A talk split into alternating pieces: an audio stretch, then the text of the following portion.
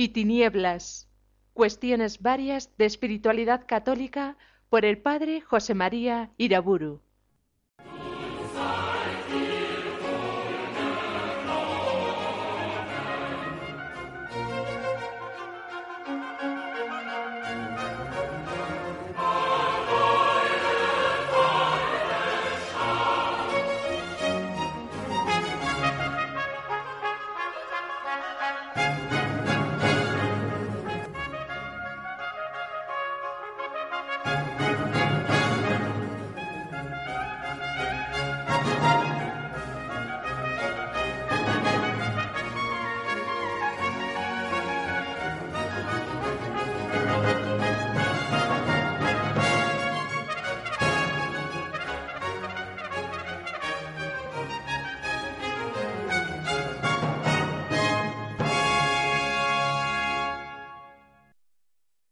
En el nombre del Padre, del Hijo y del Espíritu Santo. Sigo exponiendo la situación de los caminos de perfección en el milenio de cristiandad y especialmente ahora en los siglos XI, XII y XIII. Es indudable que el alma del milenio medieval cristiano está en los monasterios, primero, y después también en los conventos religiosos. Monasterios y conventos forman la trama, no sólo religiosa, sino también civil, cultural de la cristiandad, y son los que vienen a dar forma, incluso física, podríamos decir, a Europa y al Asia cristiana.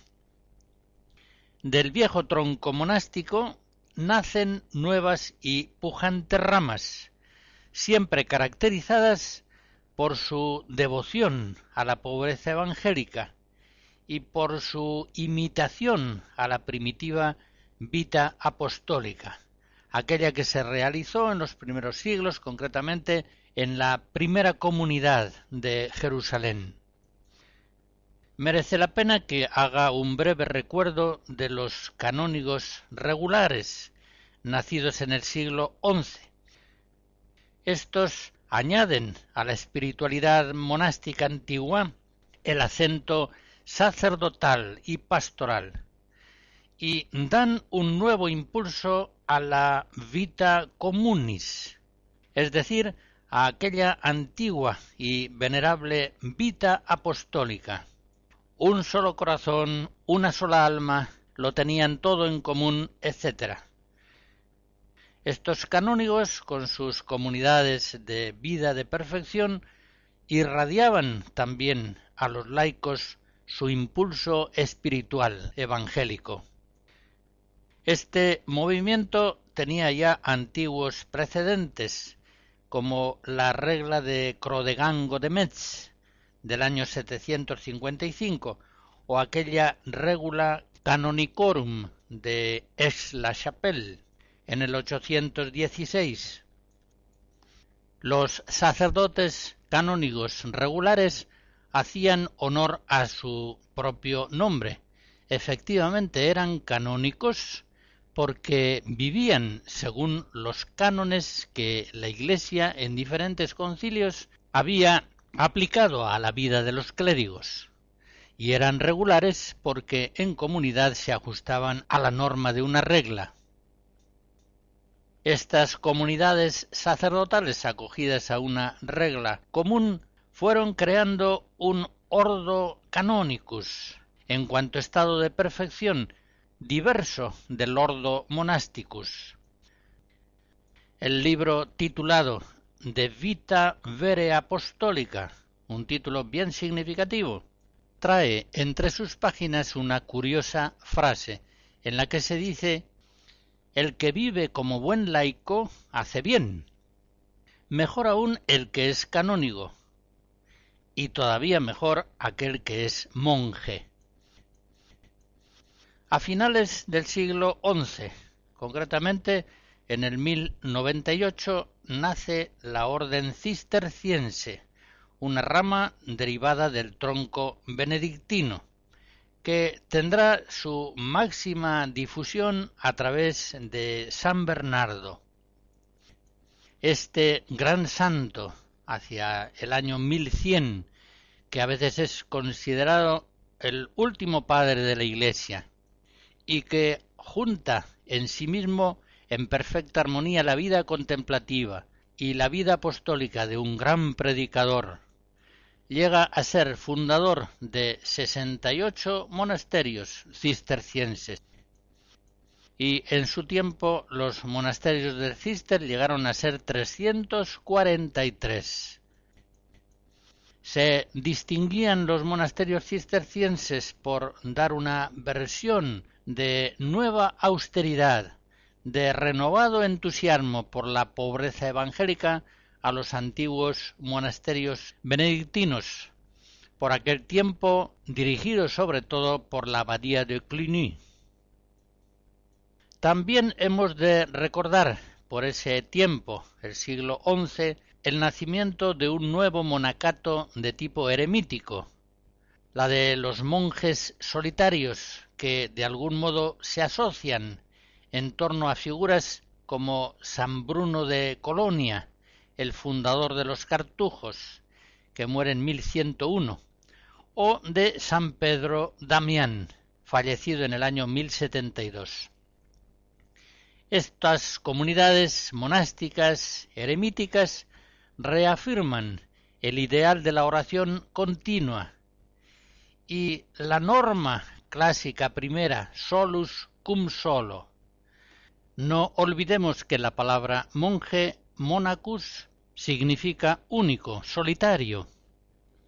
Pues bien, en esa vida monástica eremítica alcanzaban estos monjes aquella áurea solitud por una renuncia total al mundo. Escribe San Bruno en una carta a sus hijos de la cartuja. Alegraos, hermanos míos, alegraos por vuestro feliz destino y por la liberalidad de la gracia divina para con vosotros. Alegraos, porque habéis escapado de los múltiples peligros y naufragios de este mundo tan agitado. Alegraos, porque habéis llegado a este puerto escondido, lugar de serenidad y de paz, al que muchos no llegan, porque a ninguno de ellos le había sido concedida esta gracia de lo alto.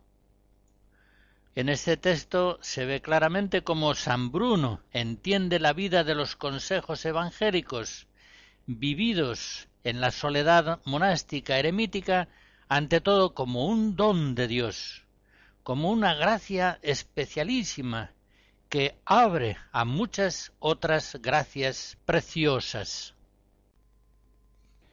Conciertos de Brandenburgo de Juan Sebastián Bach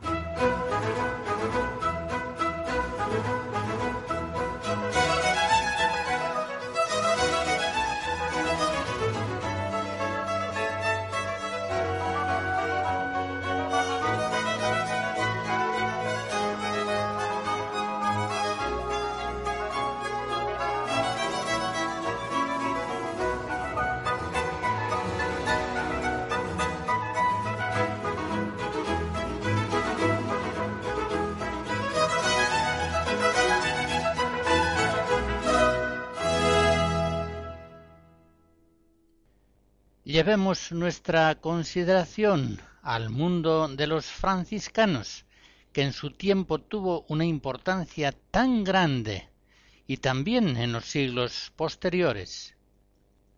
San Francisco de Asís nace en 1181 y muere a los 45 años en 1226. Después de una conversión personal impresionante y pretendiendo vivir con sus compañeros la plenitud del Evangelio dentro del mundo, no fuera de él, como los monjes, establece en 1209 una regla, por la cual con sus nuevos hermanos, así se dice en la leyenda de los tres compañeros, quiere vivir según la forma del santo Evangelio y guardar en todo la perfección evangélica. Esa es simplemente la intención de Francisco y de sus hermanos. La regla, pues, consiguientemente, está compuesta por las normas del Santo Evangelio o las enseñanzas de los apóstoles.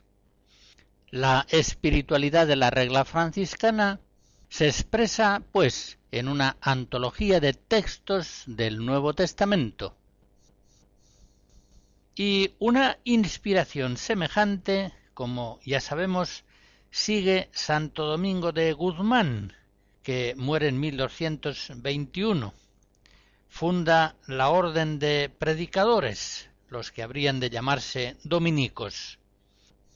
Franciscanos y dominicos florecen en la Iglesia al mismo tiempo, son las órdenes mendicantes, que cifran muy especialmente su intento de perfección espiritual en la devoción a la santa pobreza evangélica. Si alguno quiere ser perfecto, déjelo todo. Venga después y sígame.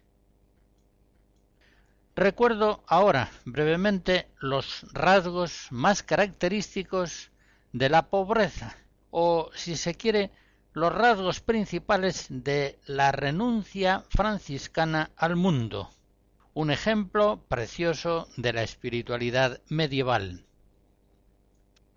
En primer lugar está el amor a las criaturas, tan característico del mundo franciscano.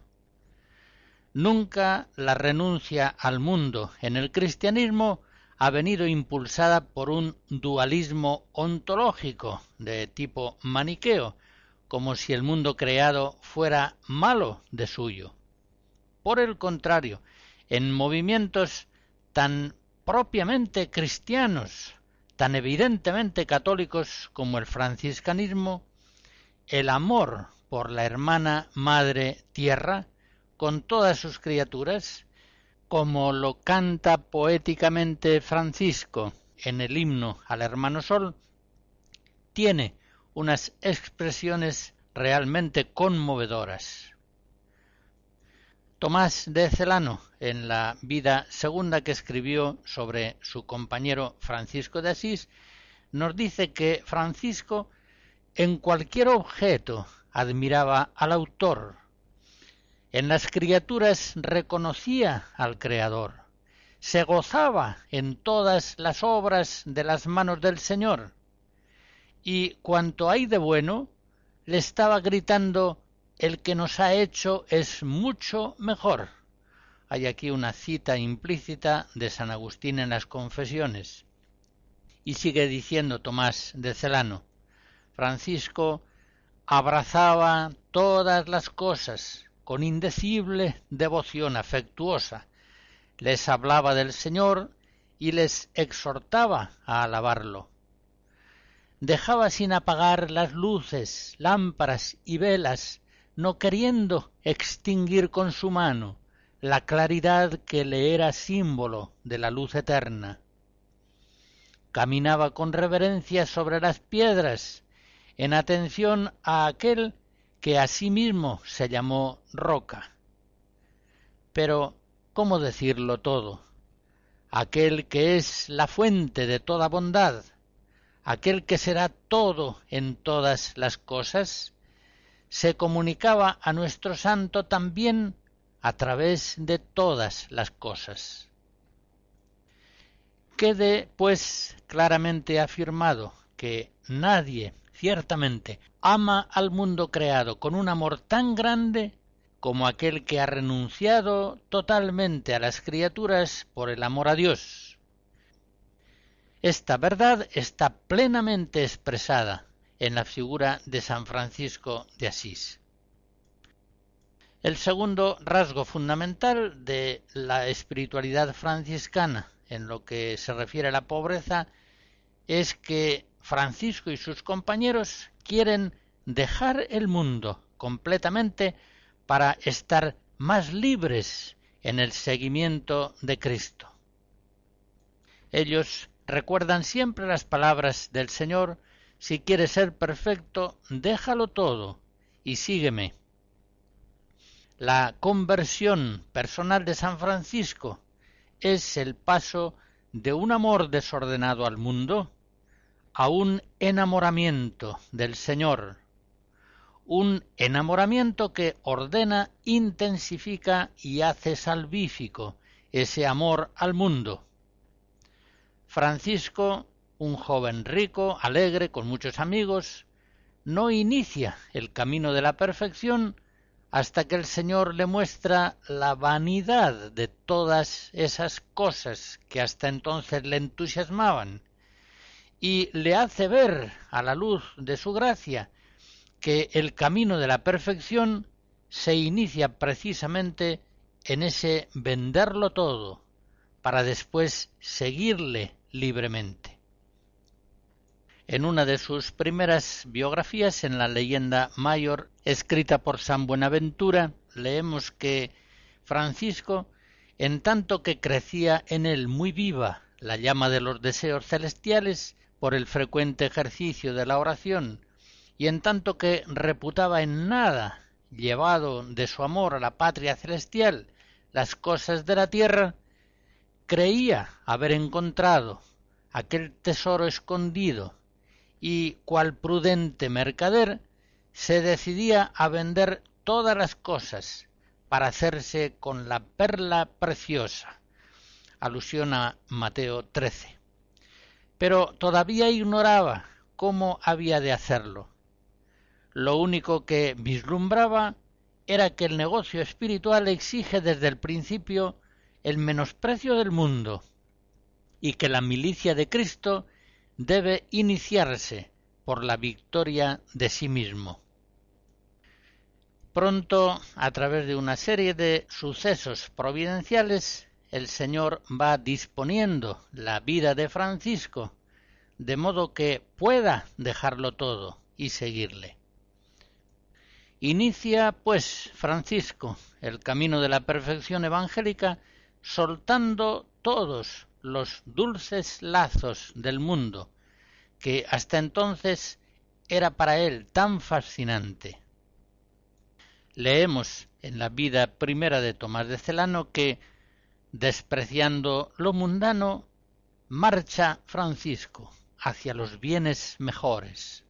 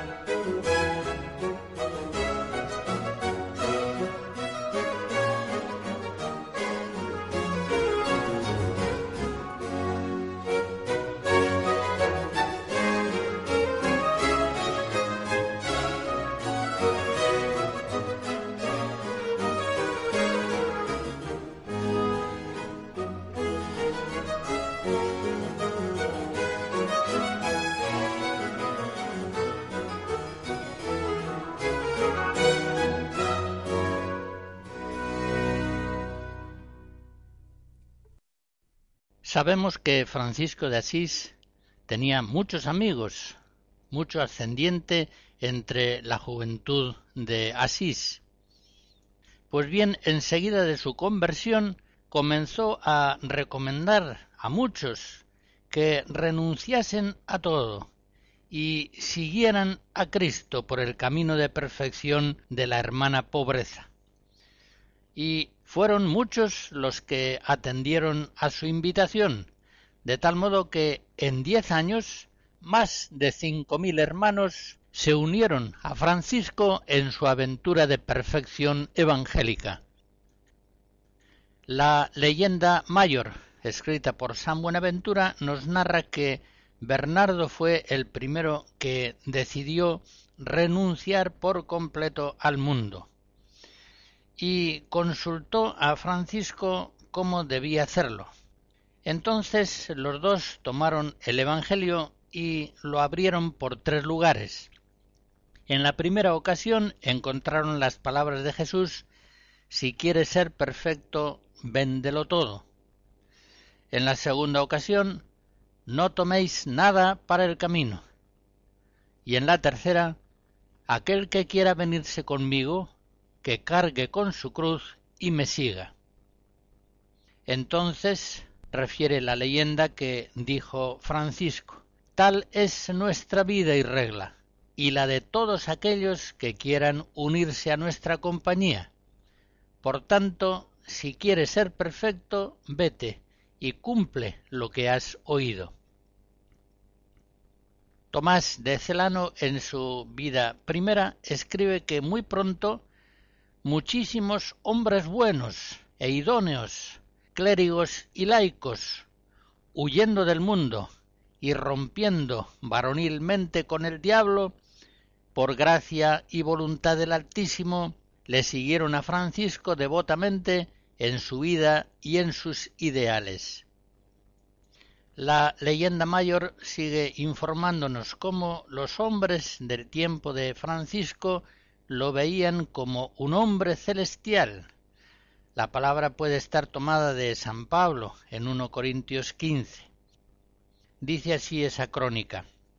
A los que lo contemplaban les parecía ver en él a un hombre de otro mundo, ya que con la mente y el rostro siempre vueltos al cielo, se esforzaba por elevarlos a todos hacia arriba. Así era, San Francisco de Asís y así lo refieren las crónicas primitivas. Tenemos varias biografías muy antiguas, algunas escritas por compañeros suyos, que nos narran su conversión y el desarrollo de la orden franciscana en sus primeras fases.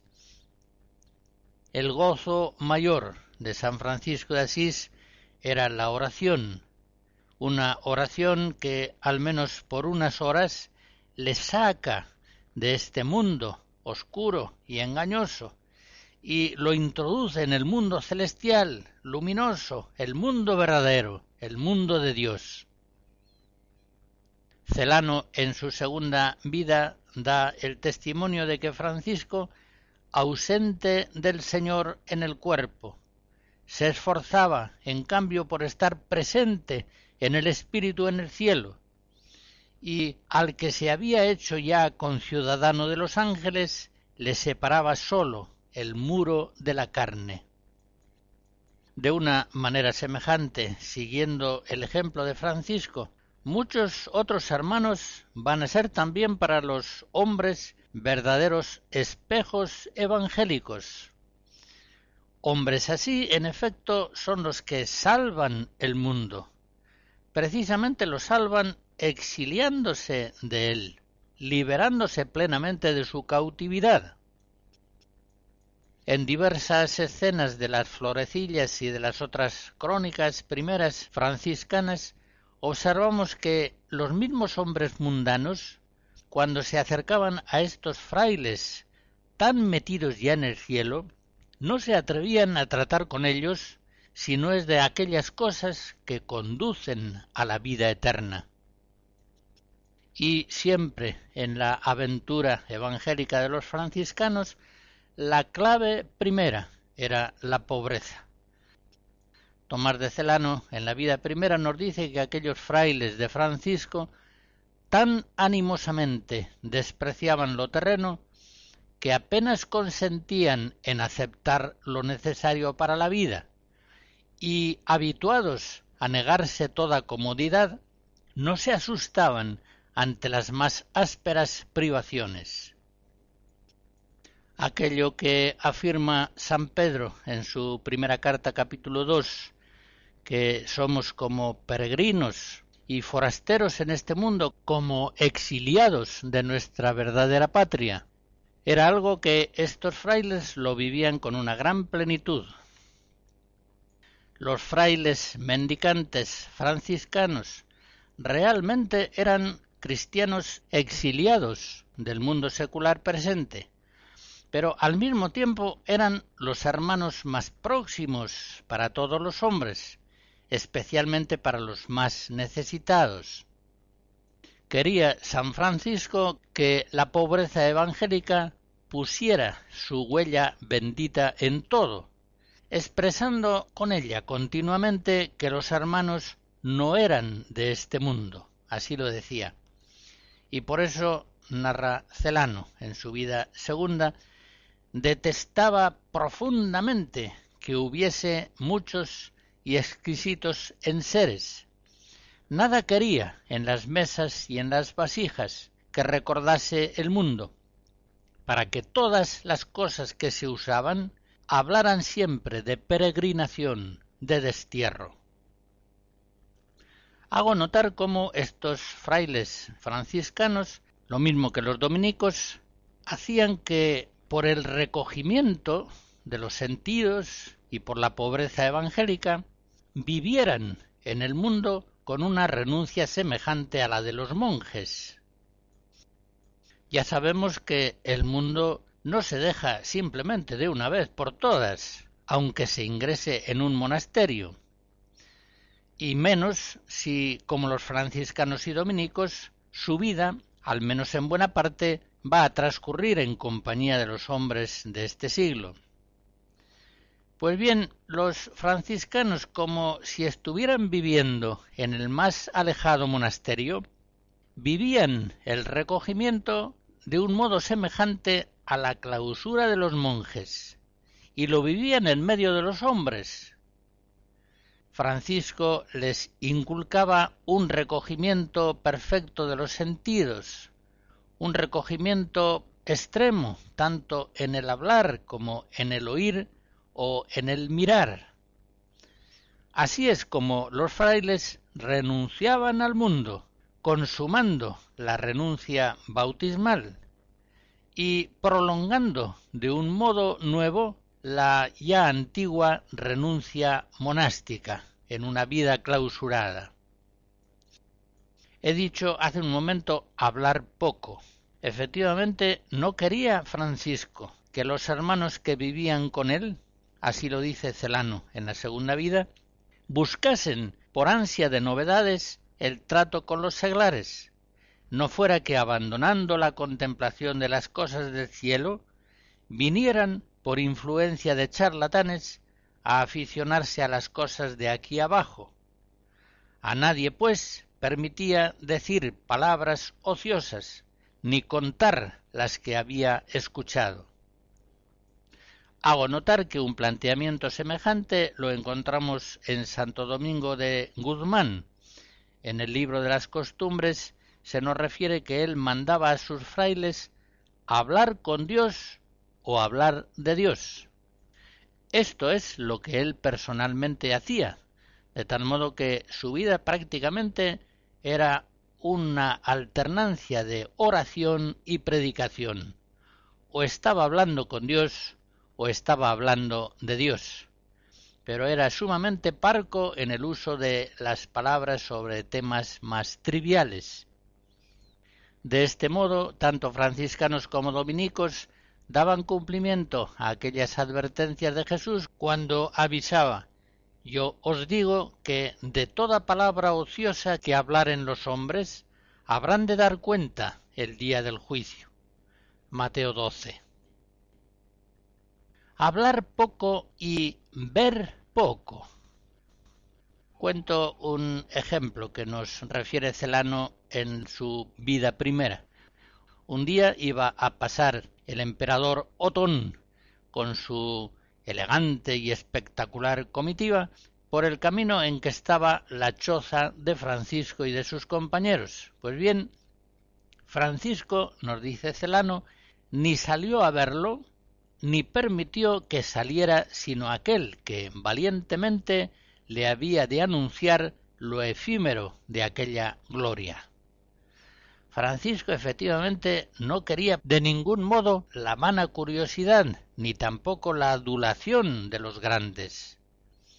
Él, sigue diciendo Celano, estaba investido de la autoridad apostólica y por eso se resistía en absoluto a adular a reyes y príncipes.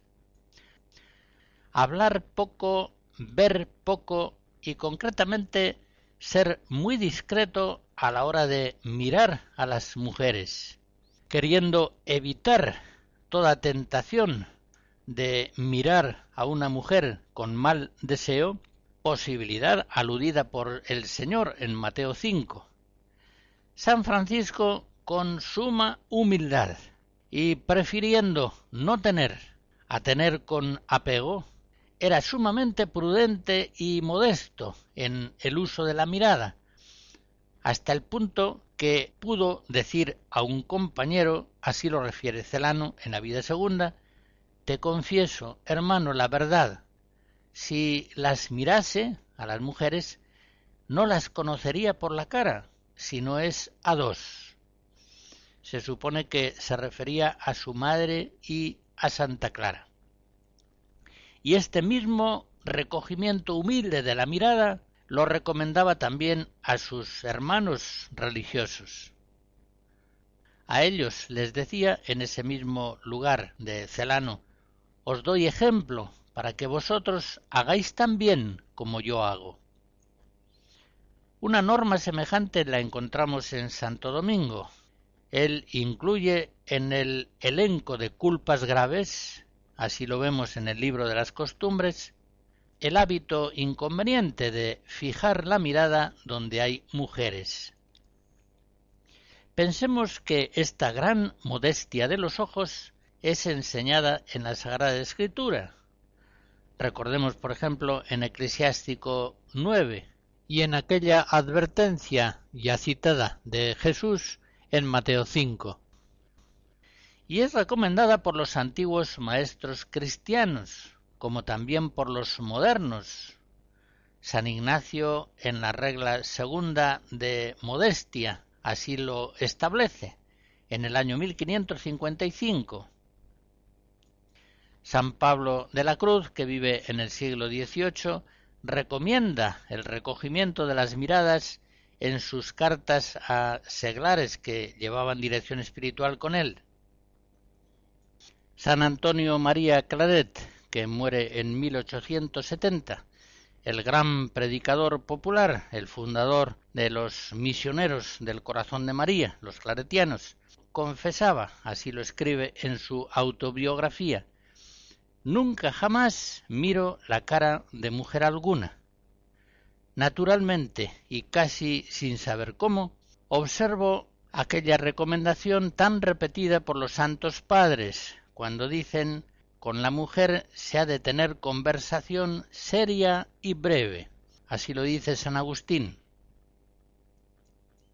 He recordado el ejemplo de estos santos para que comprobemos que la norma de San Francisco o de Santo Domingo estaba inserta en una tradición católica muy antigua que se prolonga a lo largo de los siglos en la Iglesia. Actualmente hemos de reconocer que lamentablemente esas recomendaciones están bastante olvidadas. Pero si miramos, por ejemplo, síntesis de espiritualidad que han tenido una gran difusión, como la de Tanqueray o la de Rollo Marín, hallaremos en ellas normas de recogimiento de los sentidos y concretamente de las miradas que son fieles al ejemplo de los santos. Volviendo a San Francisco y a sus frailes, esta gran modestia que ellos vivían era sin duda un gran ejemplo para los laicos, que, aunque sea en otros modos conformes a su vocación y a su estado, trataban también de guardar en el mundo un prudente y humilde recogimiento de sus sentidos.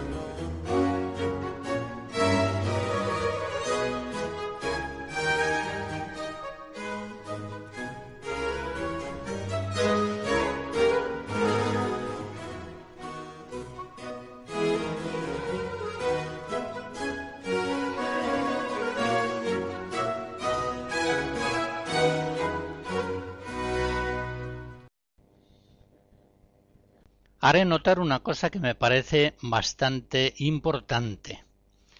La renuncia medieval al mundo, concretamente la renuncia franciscana por el camino de la pobreza, está hecha, como siempre, de santo temor a la fascinación peligrosa del mundo, pero está hecha sobre todo y mucho más por un enamoramiento de Jesucristo. El menosprecio del mundo no es, en efecto, sino una prolongación de aquel sentimiento enamorado del el apóstol San Pablo, cuando en la carta a los Filipenses 3 dice, por amor de Cristo, todo lo sacrifiqué y todo lo tengo por estiércol con tal de gozar de Cristo. A las palabras de San Pablo podríamos atrevernos a añadir unas nuestras. Cuando sale el sol desaparecen las estrellas. En esa actitud vivía Francisco de Asís. Celano en su vida segunda escribe si sobrevenían visitas de seglares u otros quehaceres, él corría de nuevo al recogimiento, interrumpiéndolos sin esperar a que terminasen el mundo ya no tenía goces para él, sustentado como estaba con las dulzuras del cielo, y los placeres de Dios lo habían hecho demasiado delicado para gozar con los groseros placeres de los hombres. Estas palabras de uno de sus principales biógrafos nos hacen entender cómo San Francisco de Asís tendía siempre a recogerse en lugares solitarios, siendo así que por temperamento era un hombre muy sociable. Sencillamente estaba herido de amor, estaba enamorado de Jesucristo. La actitud espiritual de San Francisco de Asís queda muy bien expresada en aquella poesía de San Juan de la Cruz, donde dice olvido de lo creado, memoria del Creador, atención a lo interior y estarse amando al amado. Otro rasgo muy importante de la espiritualidad medieval y concretamente franciscana lo hallamos en el enamoramiento de Cristo crucificado. Ese menosprecio del mundo está hecho de amor a Cristo en la cruz, la Santa Cruz está en el centro constante de la espiritualidad medieval. Aquel cristiano que ha mirado al que traspasaron, quien ha contemplado la pasión de Jesús, ¿cómo tendrá corazón para entregarse con entusiasmo al mayor goce posible de las cosas del mundo temporal. Para Francisco de Asís, dice Celano en la vida segunda, los placeres del mundo le eran cruz, porque llevaba arraigada en el corazón la cruz de Cristo, y por eso le brillaban las llagas al exterior, en la carne, porque la cruz había echado muy hondas raíces dentro de él, en su alma. Hace alusión Celano a la condición de estigmatizado que, por muy especial gracia de Dios, recibió San Francisco de Asís. Pues bien, en este sentido, la renuncia al mundo secular para estos frailes mendicantes que aman al mundo más y mejor que todos los hombres. Es una renuncia al mundo que ha de reducirse en el fondo a la pobreza evangélica, a la penitencia expiatoria, a una concrucifixión con Cristo para la redención del mundo. Y precisamente con este espíritu, estos frailes mendicantes vestidos de saco, descalzos, con una cuerda por cinturón, decía Celano en su primera vida, ostentaban vileza, para dar así a entender que estaban completamente crucificados para el mundo. Como he dicho, la renuncia medieval y franciscana al mundo secular está hecha ante todo de enamoramiento de Cristo, el primogénito de toda criatura, y en segundo lugar de enamoramiento de Cristo crucificado, de amor a la cruz. Y aún convendrá señalar un tercer rasgo, y es el enamoramiento de Cristo en la Eucaristía. Es precisamente en estos siglos medievales, once, doce, trece, cuando el culto a Cristo en la Eucaristía va tomando unas proporciones muy notables y profundas. Una adoración que ya desde el principio de la Iglesia se había dado de alguna manera, aunque sea en forma oculta, en la reserva de las sagradas especies eucarísticas. Pero la devoción a la Eucaristía irá creciendo notablemente precisamente con ocasión de ciertos errores teológicos en los que se negaba la presencia eucarística. En el siglo IX, Ratramno reduce la presencia de Jesús en la Eucaristía a un carácter puramente simbólico y errores semejantes sobre la presencia eucarística se reproducen por ejemplo en el siglo XI con las enseñanzas de Berengario de Tours. Estos errores son impugnados con fuerza por los teólogos católicos de la época y sus enérgicas afirmaciones de la fe en la presencia real de Cristo en la Eucaristía van acrecentando más y más en el pueblo cristiano la adoración eucarística.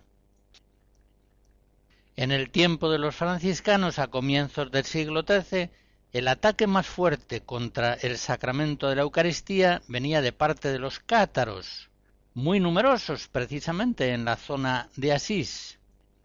Los cátaros estaban afectados de un dualismo doctrinal nefasto, por el cual rechazaban precisamente la Eucaristía, ya que en ella está siempre en íntimo contacto el mundo de lo divino, de lo espiritual, con el mundo de lo material, que para ellos era tenido como materia nefanda y por tanto era un mundo material que debía ser despreciado. Otros herejes de la época declaraban incluso que el sacramento católico de la Eucaristía era una maldad, una falsedad.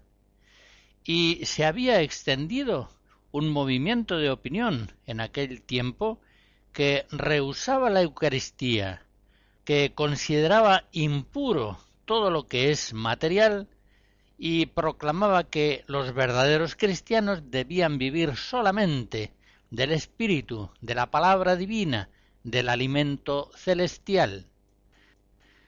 Pues bien, frente a tales errores y degradaciones de la fe católica, se producen en esta época grandes avances de la devoción eucarística.